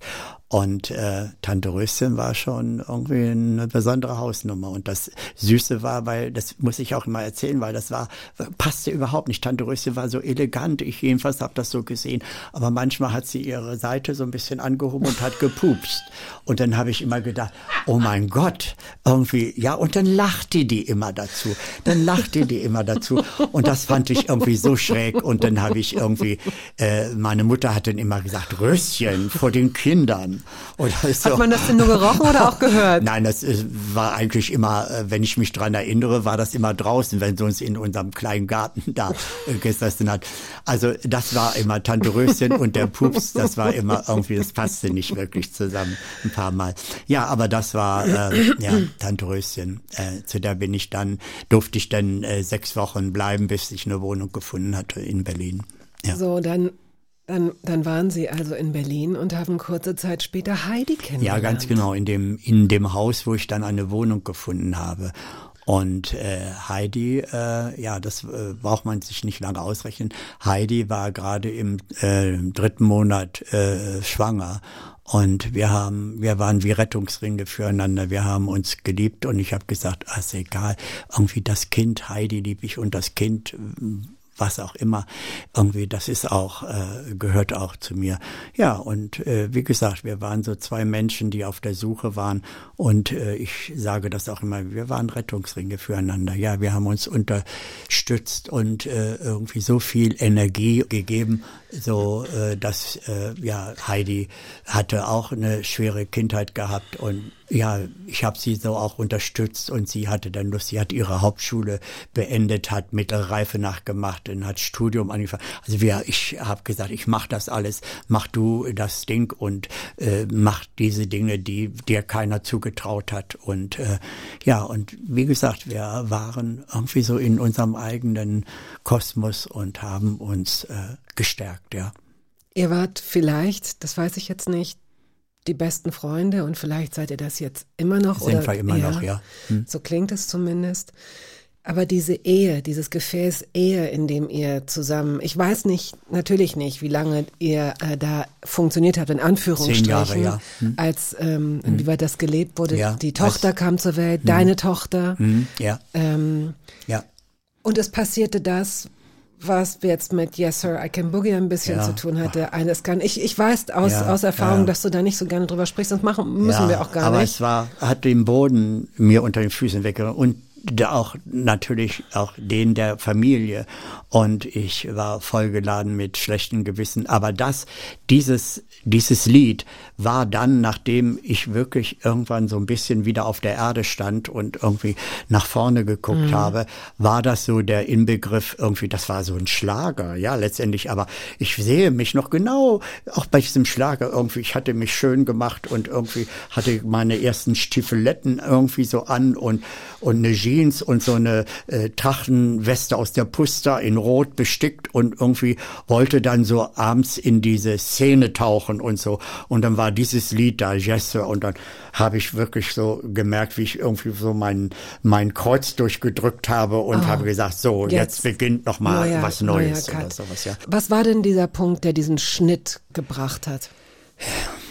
Also ich bin einem Mann begegnet, wo zum ersten Mal Gefühle äh, aufgetaucht sind und auch sowas wie Verlangen. Und dann sind wir in eine Situation gekommen, die ja, Die ihr ausgelebt die habt. wir ausgelebt haben. Und äh, ja, genau so ist es gewesen. Ohne dass da Liebe, aber es war eher diese, diese dieses Verlangen und und in diese neue Situation äh, hineinzugehen Ja. und zu schauen, was was was passiert da mit mir ohne dass ich vorher auch voll mit Sehnsucht nach irgendwelchen Sachen war oder so. Ich habe vorher eine ganz normale heterosexuelle irgendwie Linie gehabt, ja, und das hat mich total aus der Bahn geworfen, ja. So, so aus dem Nichts jedenfalls. Ich habe das nachher alles aufgearbeitet. Irgendwie, es gibt, gab die Selbsthilfegruppe Schwule Väter in Berlin. Und da bin ich dann reingegangen, um das alles aufzuarbeiten und zu schauen und zu mitzukriegen, dass es so viele andere Männer gab, die so ähnlich oder genauso in so einer Situation mhm. waren. Das war auch nochmal eine ganz schwere Auseinandersetzung. Ja noch Affären mit Frauen gehabt und dann irgendwie, bis ich dann gesagt, komm, Günther, gib's auf, irgendwie, das ist, ist jetzt so und dann ist gut. Baccarat, yes sir, I can boogie.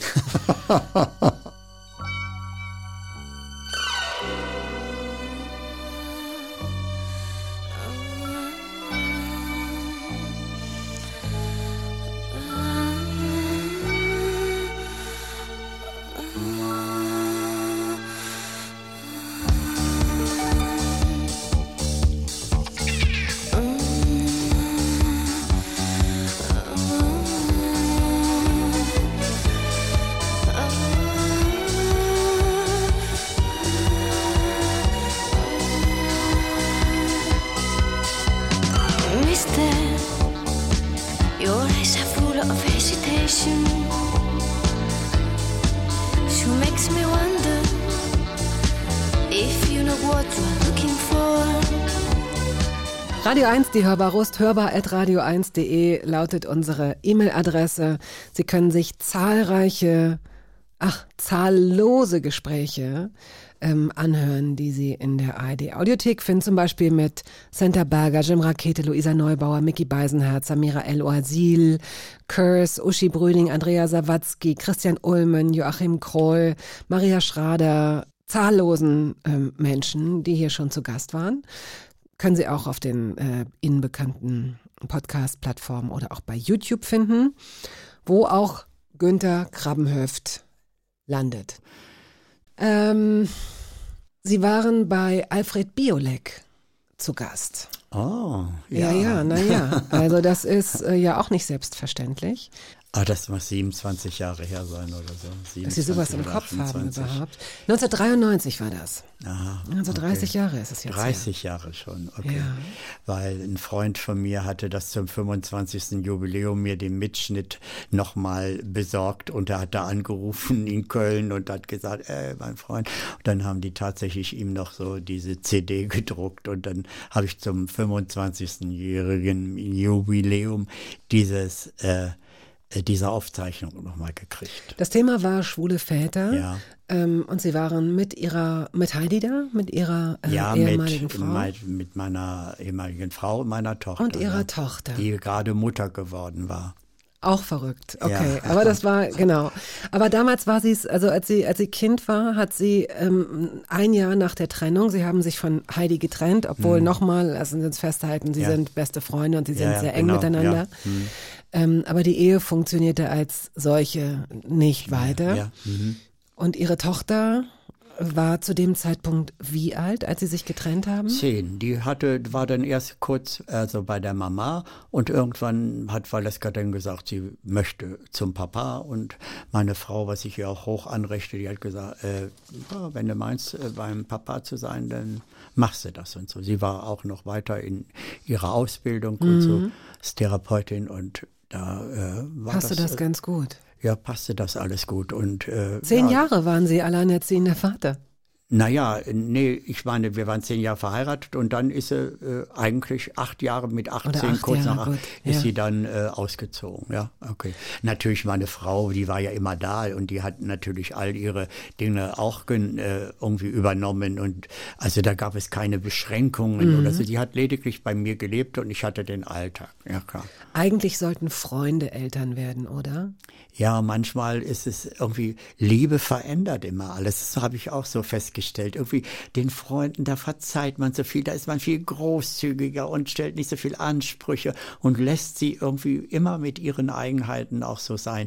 Und da habe ich auch schon drüber nachgedacht, warum das denn plötzlich bei der Liebe irgendwie sich verändert. Nicht, muss ja nicht immer sein, aber dann ist das schon die Ausnahme, dass man dann sagt, okay, äh, du kannst mit all deinen Eigenheiten und so auch äh, hier äh, können wir auch gemeinsam eine Ehe führen. Nee, da gibt's dann bisschen andere Regeln und äh, strengere Regeln. Ja, es wird was mit dem auch. Sex zu tun haben, Ja, ja, weil genau, Liebe empfindet ja. man für Freunde ja, auch. Ja, ja, ja. Es ist halt nicht das Verlangen, Ja, ich würde sagen, das ne? ist, ja, das ist so, sehe ich auch so.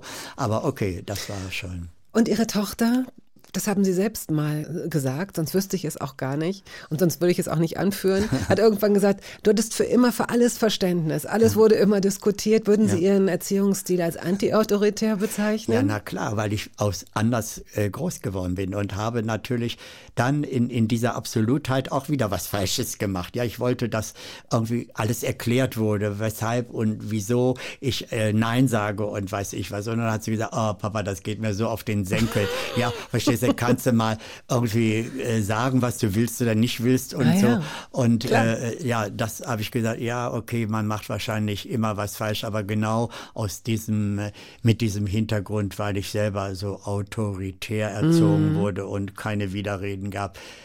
Das ist auch anstrengend. Ich war sicherlich auch manchmal anstrengend, weil ich irgendwie immer dachte, ich stehe unter Beobachtung, wollte immer alles wissen. Das wo kann sie ich mir vorstellen. weiß Ja, ja, natürlich. Ja, also ja. äh, wir reden jetzt hier nicht von äh, 2023 äh, Hm. Ja. Hm. und ohne dass es jetzt selbstverständlich ist, so auch nicht und nicht mal in Berlin, im toleranten Hm. Berlin. Aber es ist natürlich eine ganz andere homosexuelle Infrastruktur inzwischen, auch Ja, mit anderen ja, Rechten. ja, Aber ja. als Sie das damals, äh, das kann ich mir schon gut vorstellen. Ja. Und zwar von allen Seiten. Ich kann mir auch vorstellen, die, äh, die schwule Szene ist ja auch nicht gerade dafür bekannt, besonders tolerant zu sein, wenn ich das Nö, da hat oft gesagt, was ist denn nur was mit einer Frau und Kind oder so, das fanden die auch nicht so lustig. Ja. Mhm. Und nee, das war schon äh, auch nicht so einfach. Ja, das will man stimmt, nichts ja. falsch machen, das kann ich mir vorstellen. Ja, und dann hat mir das geholfen. Wir haben ja das dann auch thematisiert mit den schwulen Vätern. Das gab ja diese Selbsthilfegruppe und da bin ich dann auch gewesen und Daraus sind auch meine ganzen Freundschaften dann später entstanden, weil die alle in den ähnlichen Situationen waren und diese Freundschaften, die halten nun auch schon seit 35, 37 Jahren und wir sind uns wirklich so liebevolle Freunde und wir machen auch noch gemeinsam zusammen. Es gibt so eine Gruppe von fünf Leuten und das finde ich toll, ja.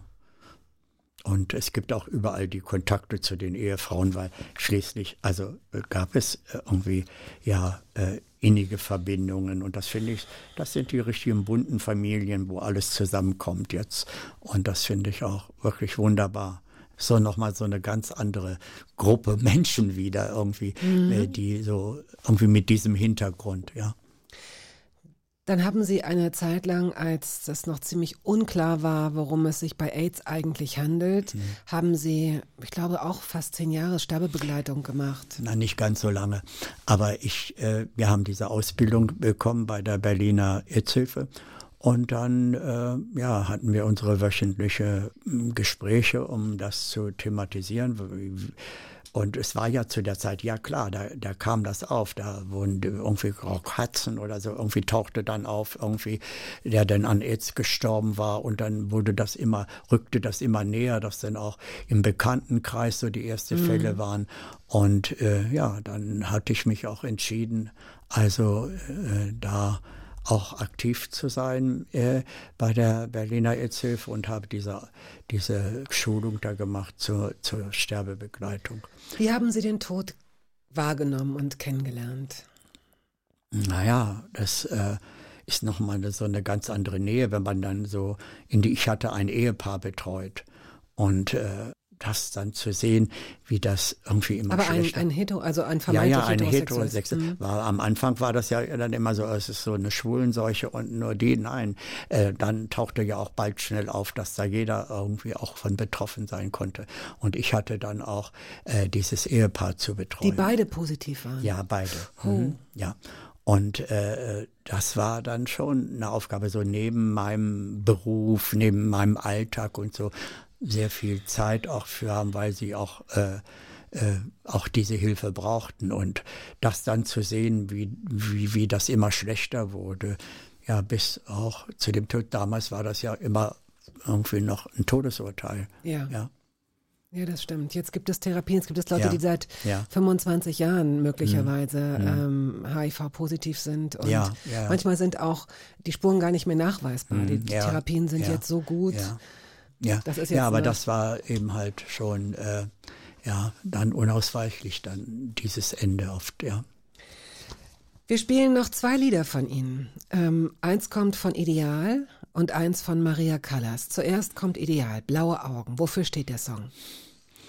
Das äh, ist auch eine Zeit gewesen. Auch für mich war das so erfrischend, so neu.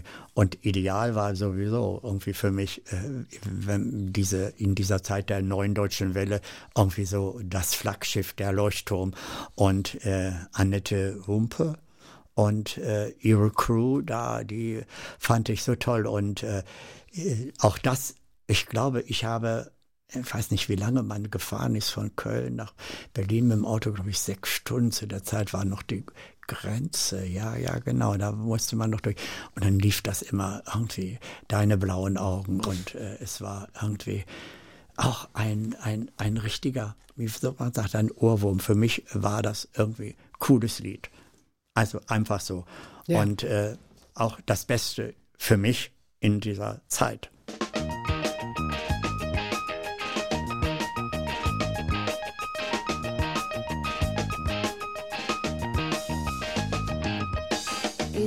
Ideal im TV lässt mich völlig kalt.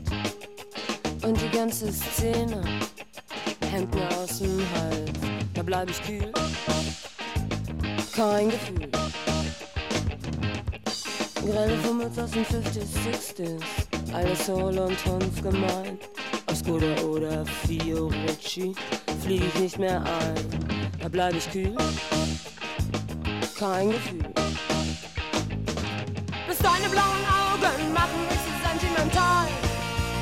So blaue Augen, wenn du mich so anschaust, wird mir alles. Ja, es ist wirklich schwer, sie, äh, wenn Musik läuft, sie ruhig zu halten, ähm, weil sie tanzen möchten. Und, und dann können wir ja auch äh, zu diesem äh, jetzt ganz am Schluss unseres Gesprächs einfach doch auch kurz das streifen, was natürlich in allen Interviews mit Ihnen kurz zur Sprache kommt. Wie kam es zu diesem, wie wurden Sie dieses Internetphänomen, wie wurden Sie bekannt? Ja, natürlich als ungewöhnlich äh, stilsicher angezogener ähm, Mensch, der auch in einer Stadt wie Berlin auffällt. Sie wurden von einem schottischen Touristen an einer U-Bahn-Haltestelle gefragt, ob er sie fotografieren dürfe, was sie zuerst abgelehnt haben. Er hat dann aber so nett gebeten, dass er sie fotografieren durfte. Und dieses Foto ging viral. Offenbar irgendwo hat sich da dieser Bug eingeschlichen, dass sie als 104-Jährige durch die Welt äh, gondelten und eine Freundin von ihnen aus London äh, hat das dann irgendwann ihnen zugespielt und gesagt, guck mal, Die wissen reden Sie noch? über dich, ja. ja, das Netz, ja. Ich glaube, ich hatte das erste Mal so ein Smartphone und konnte bisher telefonieren. Ich kannte diese ganzen Medien nicht irgendwie. Aber das hat sich dann alles so hochgeschaukelt. 2015 war das zur Einordnung, ja, ja. ja. So, und äh, dann haben Freunde so richtig gezählt. Dann ging plötzlich das so auf die Millionen, diese Klicks da. Und er sagt, du schaffst die Million. Da stand ich da immer vor, ich denke, was geht hier denn ab? Ich habe mich immer gewundert, dass die Leute irgendwie das auch so gefeiert haben, weil ich habe immer mich ja so wahrgenommen, wie ich bin. Ich habe gesagt, wieso ist denn, was ist jetzt anders? Ich war doch immer so. Und ich konnte das nicht äh, äh, so richtig einordnen. Aber im Nachhinein habe ich gedacht, klar, diese 105 Jahre alt, ich habe jetzt den Stress, auch 105 zu werden, damit die Geschichte irgendwie stimmt. Ja. Und äh, dann äh, dieses irgendwie, der tanzt in irgendwelchen, also in angesagten Nun, Clubs das oder stimmt sowas. ja, nun. Das war nur zu dem Zeitpunkt, glaube ich, Noch interessanterweise so. noch gar nicht nee, so. Nee, Ne? nee, das war noch nicht. Das kam dann als alles. Und das meine ich, das sind so, so Sachen, die irgendwie zusammengebaut wurden. Und dann hab, weiß ich heute, wow, so funktioniert das. Das kann man ja gar nicht so, so irgendwie planen, wie das einfach so normal abgelaufen ist. Und es dauerte wirklich nicht lange. Da lief ich in den Tickern der Taxis in New York, in Neuseeland, in Japan, wo dann auch schnell irgendwie so eine Crew kam. Ich war gerade bei Freunden auf Mallorca und ein befreundeter Fotograf sagt, man sucht dich hier. Man lief mit einem Foto von mir durch Kreuzberg und hat gesagt, wir suchen den Mann. So. Und dann kamen die irgendwie und ist, die hatten so einen Modekatalog, aber ich musste nicht denen ihre Sachen machen. Die haben so eine Geschichte von mir erzählt. Die haben mich in meinen Klamotten fotografiert und es ist so eine Fotostrecke geworden. Und dann ging das Schlag auf Schlag in Medien jeglicher Art. Und ich, International, ja, Wahnsinn. ja, es war irgendwie Wirst du denn, äh, werden Sie denn eigentlich besampelt? Also äh, gibt es Modefirmen, die an Sie herantreten und sagen, hier bitte trag unseren tollen Anzug? Also ich habe das schon dann irgendwann bald mal mit, mit, mit meiner Martha besprochen, die äh, so äh, PR-Agentin. Ja, genau, oder? ja. Mhm. Und äh, die äh, irgendwie, dass ich äh, also nicht dafür in Frage komme, weil ich kann nur immer das, ich kann nicht, ich bin kein Model, ich schlüpfe nicht in irgendeine x-beliebige Klamotte und äh, dann ist das Herr Krabbenhöft.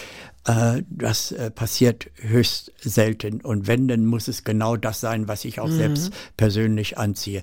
Und da äh, ist das also nicht so das Thema, dass ich da so, so, so modele. Es gab dann mal die Werbung, wo ich tanze und das ist so eher das und äh, was mich so irgendwie zeigt. Na klar, kamen die Leute jeglicher Art, die sich so irgendwie was davon versprochen haben, dass es ihnen hilft, wenn dieser äh, ältere Herr, dann hieß es ja bald irgendwie der Hipster oder Naja, es sind, ist ja nicht bei Hipster-Opa einer oder so. Million, ja, es Boah, ist nicht oh bei Gott. einer, nicht bei einer Nein, Million Klicks nein. geblieben, Nein, sondern nein. sind dann irgendwie drei Millionen Klicks Ja. und, und Janet Jackson äh, Genau, schreibt über dich ja, und äh, oh sie mein Gott. und so weiter. Ja, also das ist ja, schon stimmt. irgendwie äh, ja, das, ja, es hat, es hat äh, Dimensionen kommt zum angenommen. anderen. Ja, ja, genau. Und du also hast, eine äh, Million plötzlich äh, irgendwie kommt äh, dann schon mal ganz schnell zusammen und dann staune ich einfach immer noch nach welchen Kriterien das will ich eigentlich auch gar nicht wissen, aber ich staune. Äh, und, und staunen darf man auch, und das sind jetzt so wirklich die letzten Meter und die letzten Minuten dieses Gespräches, aber wir müssen es kurz thematisieren. Da waren zwei Mädchen in der U-Bahn wieder. Es lohnt sich eben offenbar doch mit den öffentlichen U-Bahn, fahr mal wieder U-Bahn, Linie wieder 1, U-Bahn. ja. Eigentlich müsste die BVG äh, ganzen den fetten, innen fetten. Zum Schluss Ja. kriege ich jetzt duzt sich dich die ganze Zeit. Ja, es, es tut mir wirklich, okay, es ja. passiert jetzt einfach, Also, weil, weil, dein, weil deine Voll- Art voll so. okay, ja. Okay. Also da sind zwei Mädchen in der U-Bahn und sagen, hey, äh, hast du nicht Lust mit uns äh, zum Tanzen zu gehen? Und du genau. sagst deine Abendverabredung ab und gehst mit denen ins Berghain. N- Ein Ort, von dem du sicherlich schon äh, gehört, Gehört habe, hattest, ja. also äh, Sodom und Gomorra. äh, und plötzlich kommst du da rein und tanzt acht Stunden am Stück. Wie schafft man das denn Ist- eigentlich? Ja, mit dieser Energie, die dieser Laden ausgeströmt hat. Ich, ich bin ja da irgendwie so, habe ich gesagt, ja klar, irgendwie komme ich mit. Und dann stand ich da vorne und die fragten, die Mädchen waren noch sehr jung, irgendwie, äh, wie alt sie sind, ah ja, irgendwie 21, okay. Und ich habe gedacht, ich bin besonders witzig und sage dann, aber mich fragen sie nicht, wie alt ich bin, ne? Doch, und das wollten sie dann wissen. Und dann habe ich, ah, okay, zu der Zeit, ich glaube, 70 oder so irgendwie. Seid Ich ihr denn relativ schnell ähm, Ja, überhaupt rangekommen? Weil Ja, normalerweise es war heißt an es doch dem die Tag Schlange. nicht so viel. Da, da, ich, das war ja Sonntagmittag. Also das ist ja eine, eine Zeit, die eigentlich äh, wirklich äh, also für mich passt. Ne? Was ich dann auch festgestellt habe, das ist so, ja, man geht So ausgeschlafen dahin Nach und kann allen Leuten dahin. zeigen, die jungen Leute, die vielleicht schon die Nacht durchgemacht haben und dann wirklich auch in den Seilen hängen und dann kommt dieser alte Herr da an mit so einer Energie, dann fragen die doch automatisch schon, hey, was hast du denn genommen oder sowas. Ich sage, was? Irgendwie, was soll ich nehmen? Da oben aus den Lautsprechern, da kommt das raus, was mich irgendwie, was mir die Energie gibt. Und ja, dann habe ich da irgendwie äh, acht Stunden getanzt und wirklich irgendwie, ich war in einem anderen Kosmos und habe mir die Seele aus dem Leib getanzt und dann bin ich nach Hause geschwebt irgendwie. Ich fühlte mich wie so ein Luftkissenboot zehn Zentimeter über der Erde und bin nach Hause. Ja, doch, das mache ich Sonntag wieder, ja. Und äh, das war so eine tolle Offenbarung, weil es war irgendwie auch so, so, so, so eine besondere Atmosphäre, ja. Und äh, das fand ich schon sehr beeindruckend. Das hat mich sehr, sehr beeindruckt, dieses erste Mal. Also äh, nach wie vor gehst du regelmäßig tanzen, das gehört äh, zu deinem Leben meiner, dazu. Ja, und ich sage immer, nur wer tanzt, äh, äh, Entschuldigung, nur wer steht, tanzt scheiße. Also man, man kann einfach irgendwie, es ist immer richtig, wenn man sich Ja. dieser Musik hingibt und äh, man muss es einfach nur machen. Und es ist ja eigentlich auch egal, welcher Musik. Hauptsache, man hat Spaß dabei, man bewegt sich und Genau. ich meine, dieses äh, muss äh, Techno oder Haus, Hausmusik mag ich etwas lieber als dieses harte Hast aber nichts mitgebracht, du hast keine Hausmusik Nee, weil das ist wirklich nur Musik zum Tanzen für Okay. Mhm. mich, ja. Also die höre ich nicht in meinem Kämmerlein Mhm. und manchmal ein neues Ding, wenn ich so durch die Stadt laufe und meine Kopfhörer aufhabe, das ist so der Taktgeber, dann tanze ich durch die Stadt oder so. Das ist auch noch so. Am Anfang habe ich noch gedacht, äh, was denken denn die Leute? Hast du nicht alle Latten am Zaun da, wenn du da so ein älterer Herr da so durch, aber dann weiß ich, ich muss das machen, weil das ist irgendwie ein Spaß für mich und es macht mir einfach Freude, auch wenn das ein bisschen bekloppt äh, vielleicht aussieht oder Nein. ich, nein, aber ich, ich- es ist mir auch egal, Es- ja, du, wenn es andere Leute mir irgendwelche Grenzen setzen. Manchmal fragen ja die findest du nicht auch, du bist zu alt dazu? Und ich sage, gibt es eine Altersgrenze für Ach, Lebensfreude oder, Bullshit. oder Spaß oder so? Sag ich, vergiss es, ja. Vergiss es. Deswegen verlosen wir jetzt auch einfach nochmal, auch wenn es nicht mehr neu ist, dein Buch. Aber das ist zeitloses Ding, ich kann dir sagen. Was also, denn, das Buch? Das Buch, ja. Ja, natürlich. also egal vor wie vielen Jahren das Ja. äh, geschrieben worden Ja, ist. und zum Schluss gibst du nämlich auch ähm, äh, äh, Tipps für andere Leute, damit sie irgendwie so, äh, ne, also was heißt Ja. Tipps? Du schwingst dich jetzt nicht auf, Ja. indem du sagst, du Nein. weißt es besser als andere. Nein, auf sondern, gar keinen Fall. Äh, ich rede nur von mir, Ja, von genau. den Dingen, die ich auch selber erlebt habe, selber gemacht habe und äh, möchte nicht irgendwie ein Ratgeber sein für irgendwie als, äh, weiß ich was, äh, diene, irgendwie der es besser weiß. Nein. Nein, definitiv nicht. Zum Jungsein bist du nie zu alt. Sei einfach du. Das Buch von Günther Krabbenhöft. Und auch wenn Sie es nicht gewinnen sollten, können Sie es sich natürlich kaufen. Erschienen bei HarperCollins. Dazu müssen Sie wissen, was teilte oder beziehungsweise was schrieb Janet Jackson vor ungefähr zweieinhalb Jahren zu einem Foto, auf dem sie Günther tanzen sah. Schrieb sie, Alter und Musik sind wie Kaffee und Milch? Schrieb sie, Alter, du kennst meine Musik nicht? Oder schrieb sie, Musik kennt kein Alter? Schreiben Sie die richtige Lösung an hörbar.radio1.de. Wir beenden dieses Gespräch hier mit der äh, zauberhaften Maria Callas. Ach, wie oft hat mir die Dame geholfen, tief noch in die Verzweiflung noch zusätzlich zu sinken, aber dann auch wieder herauszufinden, genau mit ihren herzzerreißenden Arien. Also, es ist für alles gut, für Freude und für Trauer. Vielen herzlichen Dank für dieses schöne Gespräch, lieber Günther. Und danke, Danke. auch für das Du, dass ich mir einfach so gegaunert habe. Ja, es ist okay, vollkommen okay. Und vielen Dank, dass ich hier sein durfte. Es hat mir wirklich auch ganz Schön. viel Spaß gemacht.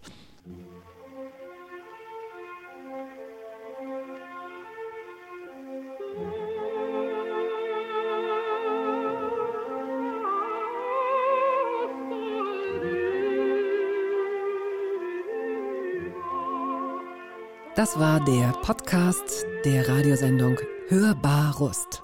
Wir hoffen, dass es Ihnen gefallen hat. Wenn Sie möchten, Sie können ihn abonnieren.